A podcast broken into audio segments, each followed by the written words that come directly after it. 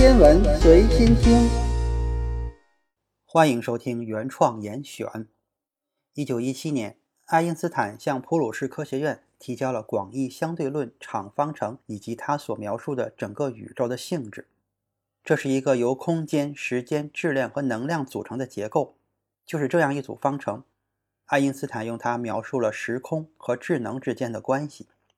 在原则上，这组方程包含了宇宙中所有的要素，只是规模大小的问题。其实，在可观测宇宙中存在了各种复杂的物理、化学以及生物物质，比如含有气体的星系、恒星、黑洞、类星体、中子星、行星、化学物质、生命等等。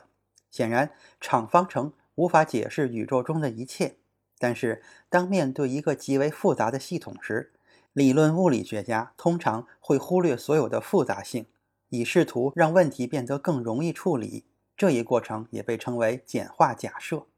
其实，爱因斯坦就已经在这么做了。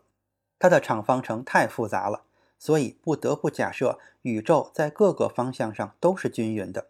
它包含着具有相同组成成分的物体。而且，他还假设我们从地球上这一视角观察到的宇宙。和宇宙中的任意一个位置所观察到的宇宙没有什么不同，就是说，我们在这个宇宙中并不特殊。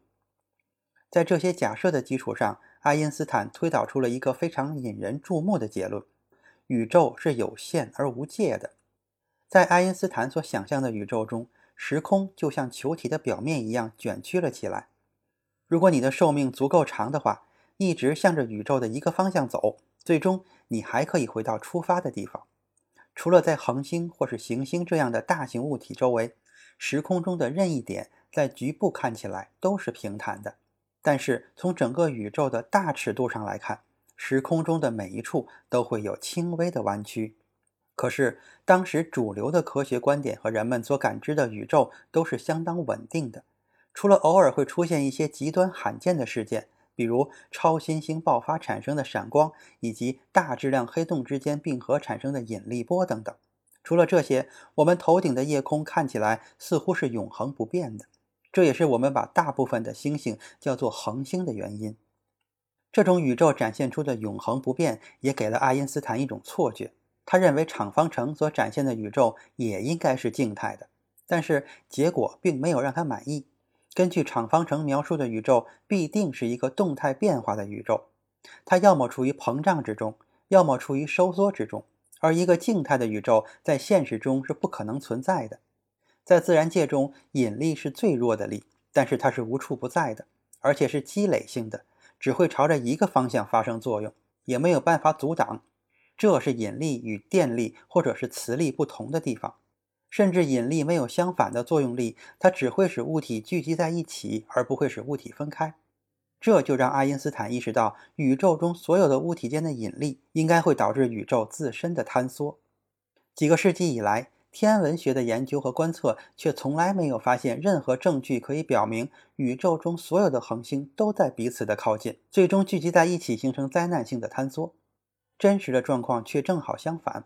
爱因斯坦提出的问题并不是一个新问题，也不属于广义相对论的问题。如果将牛顿的万有引力理论应用于整个宇宙，也会得出宇宙正在坍缩的结论。牛顿对于这个问题的解决方法是把上帝搬出来，将宇宙中本将聚拢的恒星分开。不过，爱因斯坦可能觉得他需要一个比这更具有科学性的解释，只是在他的场方程中，并没有什么能阻止这种坍缩发生的东西。在爱因斯坦看来，他的场方程是不平衡的。他们描述的宇宙会朝向不同的方向倾斜，而这就会导致其预言的宇宙是动态的。为了让这些方程得出静态宇宙的结果，爱因斯坦试图在方程里引入一个新的项，使得场方程更加的平衡。这只是一个数学意义上的修正，除了保持平衡之外，并没有任何的实际意义。这个引入项就是宇宙学常数。但是这些方程毕竟代表了一套物理的系统，对于其中包含的每一项都应该给出一个有物理意义的解释。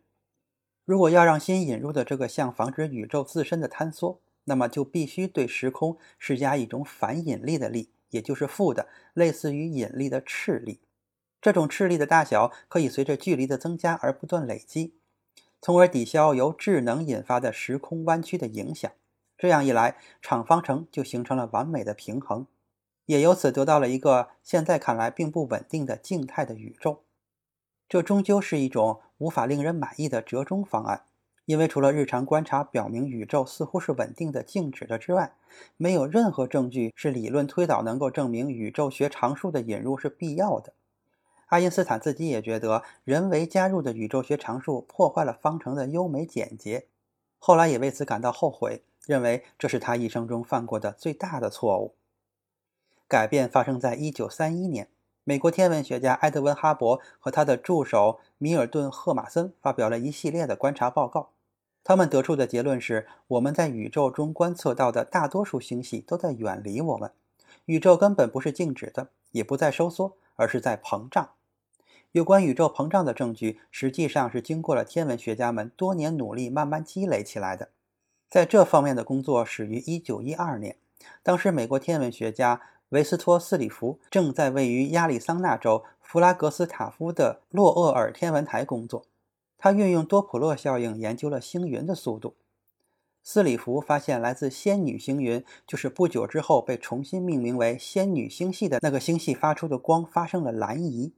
并由此计算出它正在以大约每秒钟300千米的速度朝向我们银河系移动。然而，当收集到更多的其他星系的数据时，他发现大多数星系发出的光都是红移的，并且计算出它们都在以每秒钟一千一百千米的速度远离我们。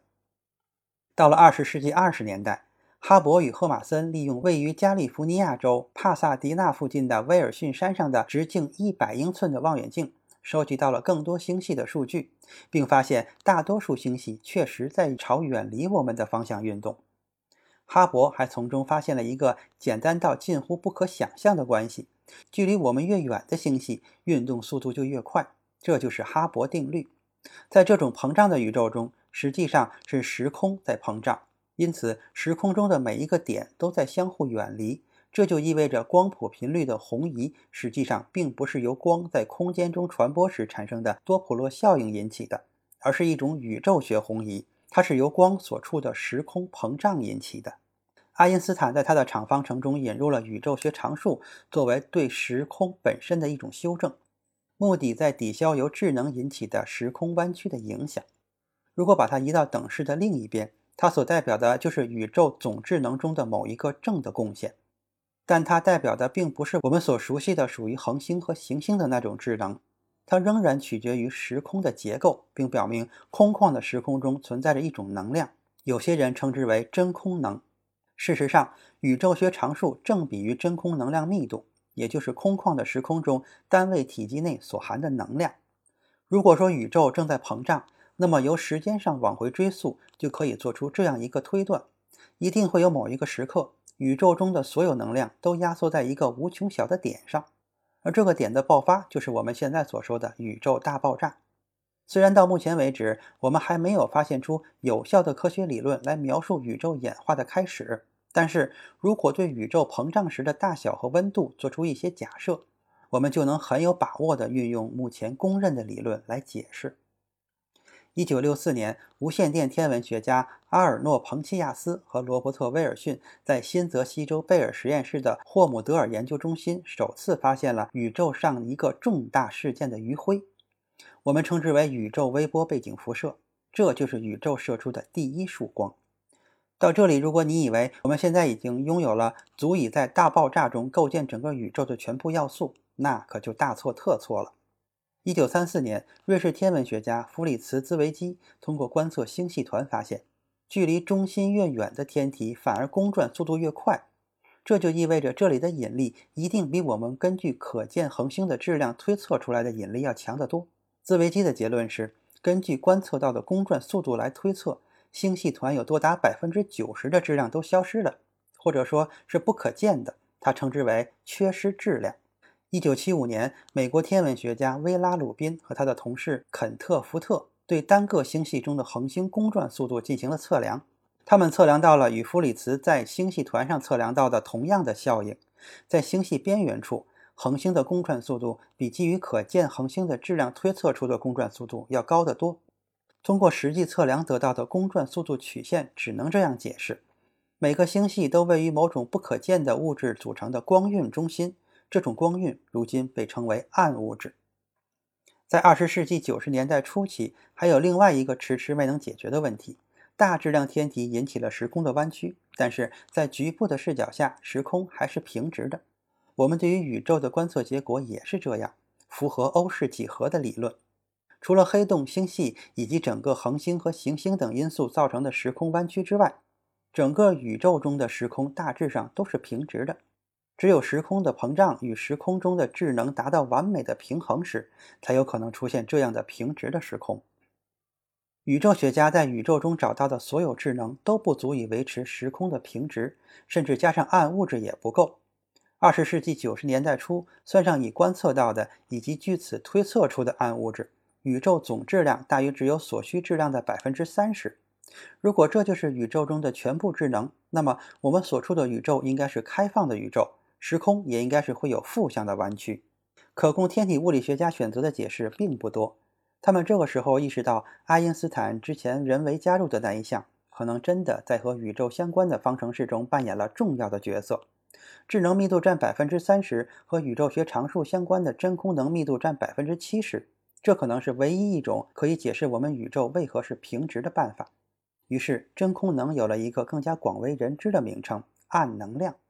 可见光、暗物质、暗能量等智能的密度不同。导致对宇宙不同历史时期的膨胀速度有不同的预测，所以如果我们能确定宇宙实际的膨胀过程，我们就能确定每一种物质的密度。由于光速是有限的，观察遥远的事件就是在回顾宇宙的历史。因此，当我们观察宇宙中非常遥远的地方发生的事件时，我们所看到的就是它们在很多很多年前刚刚发出光时的样子。一九九八年，两个独立的天文学家小组报告了由某颗超新星照亮的遥远星系的红移测量结果。这两个小组分别是美国天文学家索尔帕尔马特领导的超新星宇宙学项目，以及澳大利亚和美国双重国籍的天文学家布莱恩施密特和美国天文学家尼古拉斯桑泽夫组织的高红移超新星搜索小组。这两个小组报告的结果表明，与当时主流的预测相反。我们的宇宙中的时空实际上是在加速膨胀的，能解释这种现象的就只有暗能量了。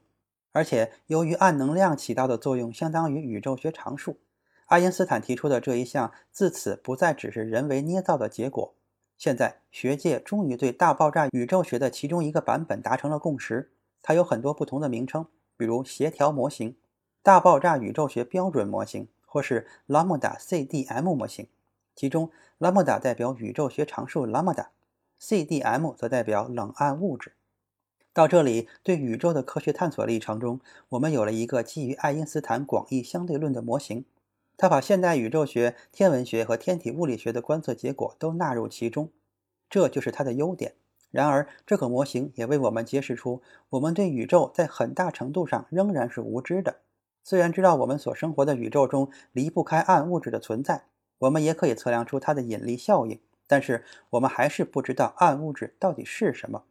虽然我们观察到了宇宙在加速膨胀，但是我们还是无法解释清楚暗能量为何存在以及它到底是什么。这个已知的宇宙中的百分之九十五以上的东西，我们都没有真正的解释。我们被这些至暗的物质所包围。关于宏观上的物质探索旅程到这里就达到了终点。下一次，咱们开启微观物质探索的旅程，期待你继续加入我们的队伍。咱们下期再见。